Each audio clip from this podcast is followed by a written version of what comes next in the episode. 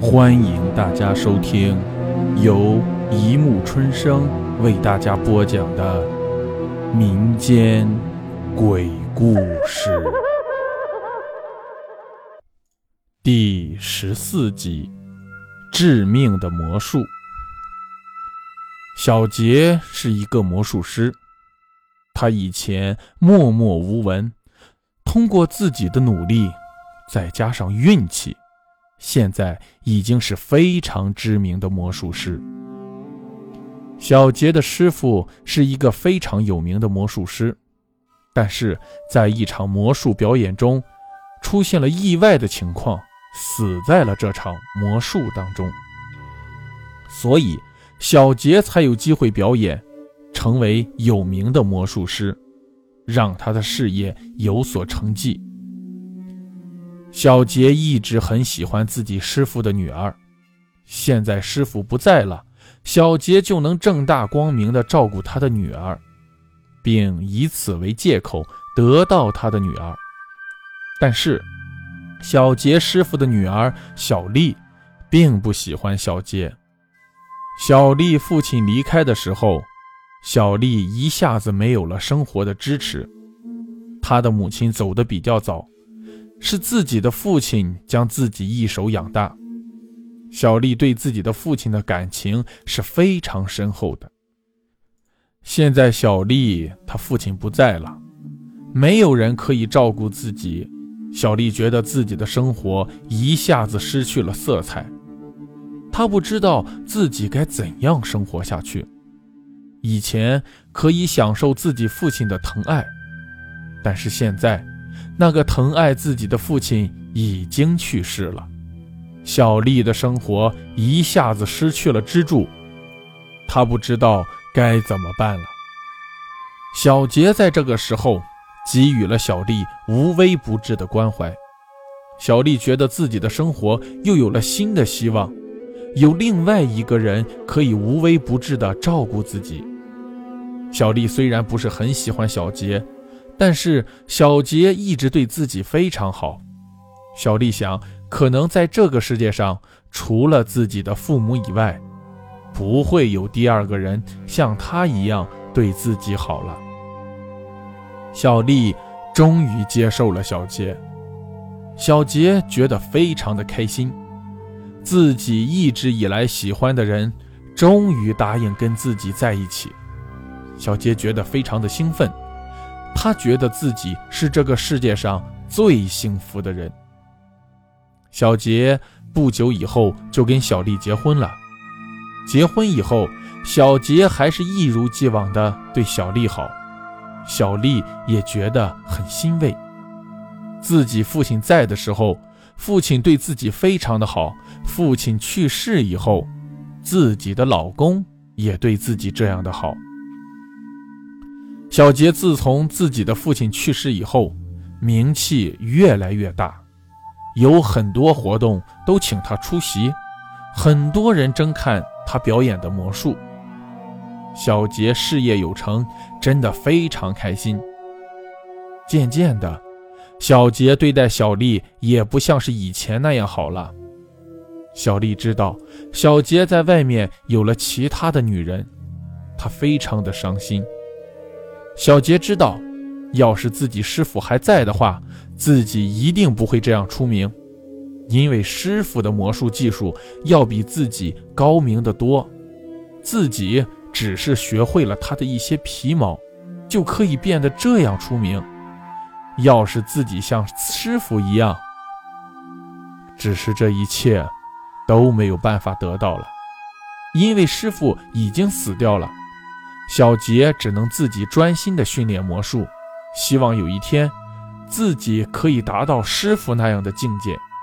明天又有一个长表演，小杰借口自己说要留在办公室里练习，就不回去了。小丽嘴上答应了，但是她知道小杰不回家的原因，并不是因为他要在办公室里练习，是他要约会。跟另外一个女人，小丽一直想看看这个女人到底是谁。她开始跟踪小杰，看到小杰在外面找的女人，就是小杰的女秘书。自从小杰出名以后，他渐渐的有了钱，这边也多了很多漂亮的女人。以前对自己的山盟海誓也都化作乌有。小丽说不出的伤心，不应该在感动的时候胡乱的选择了一个不负责任的男人。小丽不知道为什么。竟然没有上前质问小杰，眼睁睁地看着小杰跟他的秘书进了酒店里面。小丽想，等明天小杰表演结束以后，自己就正式的跟他离婚。自己就算是过得辛苦一点，也不愿跟你个背叛自己的男人住在一起。第二天，小杰要表演自己最拿手的魔术——逃生。自己的师傅就是死在了这个魔术表演现场中的。这个魔术的危险系数非常大，只要稍微不注意，就会有生命的危险。小杰知道这个问题的关键，就是在自己的助手，就是在昨天晚上跟自己在一起的女秘书。小杰对着女秘书坏坏的笑了一下。女秘书妩媚的笑了一下。小杰开始准备这个魔术表演，需要准备的东西非常多。如果要想骗到那些观众，不做的像真的一样是不行的。小杰想着自己完全可以信任这个女秘书，当初就是因为自己做了手脚，自己那个时候太想要出名，所以害死了自己的师傅。万一这个女秘书也想要害死自己，小杰想，一定是自己想太多了。这个女孩怎么会杀死自己呢？她还要依靠自己呢。小杰让女秘书将他的手绑好，用的是粗大的链子，不管有多么大的力气，都挣脱不了。小杰正是需要这样的效果，这样。才可以让观众觉得非常的刺激。小杰即将被吊起，放进一个装着水的透明玻璃缸里。小杰心里有一些害怕，自己就是这样害死自己的师傅的。女秘书对着自己诡异的笑了一下。小杰想要出来，但是已经晚了。他现在已经被放进了水缸里面。小杰感觉自己的呼吸已经开始沉重。自己手上的链子原本只是一种装饰，只是为了骗倒观众。但是小杰奋力地摸着开关，原本应该是开关的地方，却什么也没有。小杰心里凉了半截。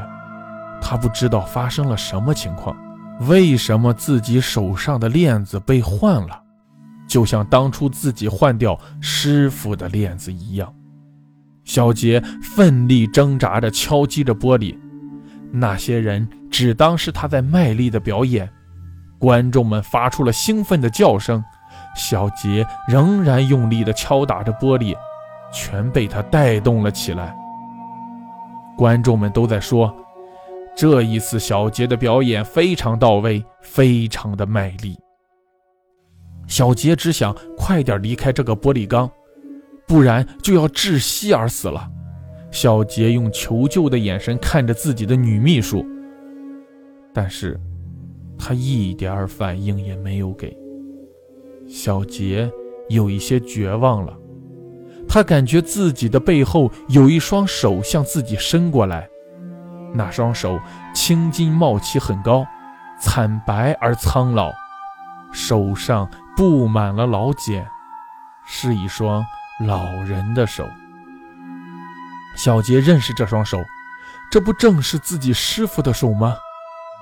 自己的师傅现在已经烧成了灰，他的手怎么会出现在水缸里面呢？小杰大气也不敢出，他不敢回头，他不知道自己的身后是什么东西。万一真的是自己的师傅，那不就是鬼魂吗？那双手却狠狠地抱住了小杰。小杰感觉自己的胸部像被一块大石头压着，他觉得自己的呼吸越来越费劲，根本就呼吸不进一点空气。充斥着自己的口腔和鼻腔的是腥臭无比的水。小杰感觉到自己已经到了极限，他瞪着眼睛看着自己的师傅游到了他的面前。他的师傅被泡得惨白。两只眼睛像死鱼一样，毫无光彩地瞪着他。师傅含糊不清地说：“是你害死了我。你如果对我的女儿好，打算放过你，但是你却骗了我女儿。今天我说什么也不会放过你。”小杰张大嘴求饶，但是腥臭的水一直往他的嘴里灌。他没有办法说出一个字来，他的眼睛已经充血，看上去血红，非常的吓人。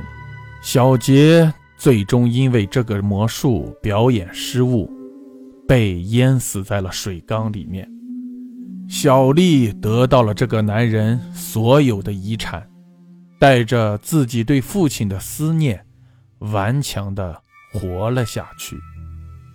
好了，故事播讲完了，欢迎大家评论、转发、关注，谢谢收听。